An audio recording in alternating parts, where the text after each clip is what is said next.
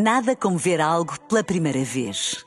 Porque às vezes, quando vemos e revemos, esquecemos-nos de como é bom descobrir o que é novo.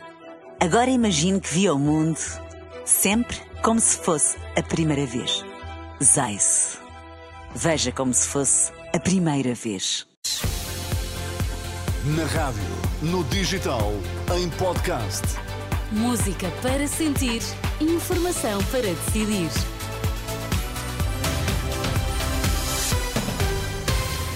Tempo de notícias, a esta hora começamos pelos destaques. Morreu Jacques Delors aos 98 anos, era presidente da Comissão Europeia quando Portugal aderiu à CE. A linha Saúde 24 registrou um pico de chamadas por causa dos vírus respiratórios.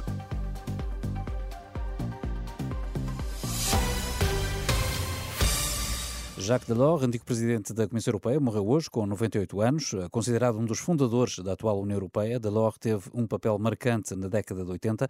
Numa nota no site oficial da presidência, Marcelo Rebelo de Sousa fala no grande mentor da evolução das comunidades para a União Europeia.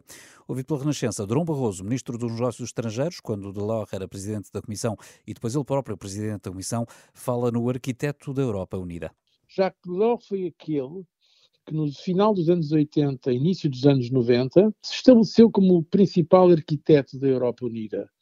Teve dois, dois mandatos como Presidente da Comissão Europeia, durante os quais aprofundou o mercado único e fez-lo combinando de forma muito interessante pragmatismo no método com a visão eh, e ambição eh, no desígnio superior da integração europeia. Paz, a justiça.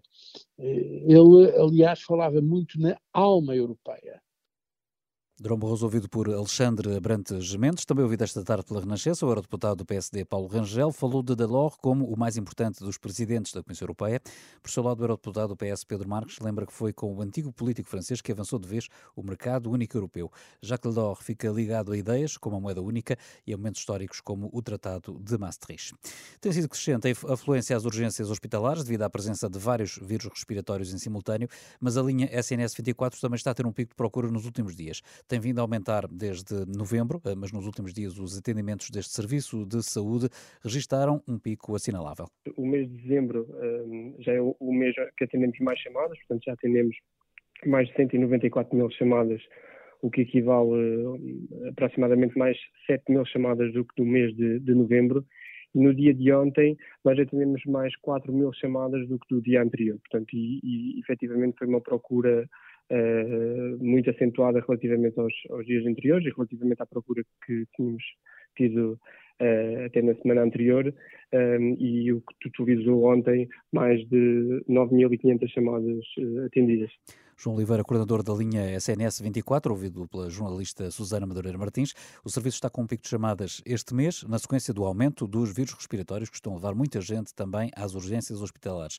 No Hospital de São João no Porto, há seis horas de espera para os doentes de pulseira verde, quatro para os que têm pulseira amarela. Está a ser muito maior esta semana do que na última recurso ao hospital. Na maioria dos casos, a culpa é da gripe A, disse já esta tarde a renascença Cristina Marujo, a diretora do Serviço de Urgência.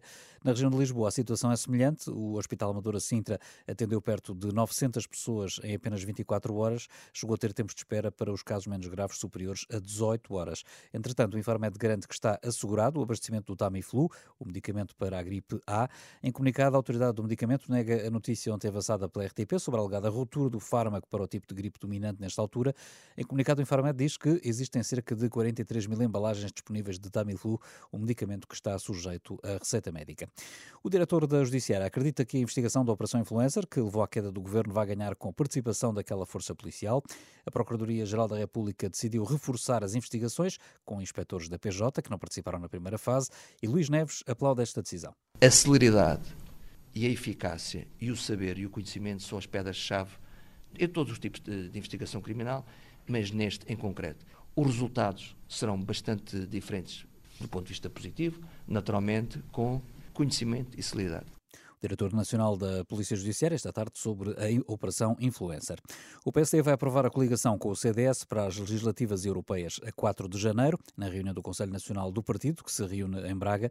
Duas semanas depois, o órgão máximo do partido volta a ser convocado, dessa vez eh, para dar luz verde às listas de deputados. O CDS também marcou um Conselho Nacional para 4 de janeiro. Na ordem de trabalhos também está a aprovação da formação da Aliança Democrática. Nada como ver algo pela primeira vez. Porque às vezes, quando vemos e revemos, esquecemos-nos de como é bom descobrir o que é novo. Agora imagine que viu o mundo sempre como se fosse a primeira vez. Zais. Veja como se fosse a primeira vez.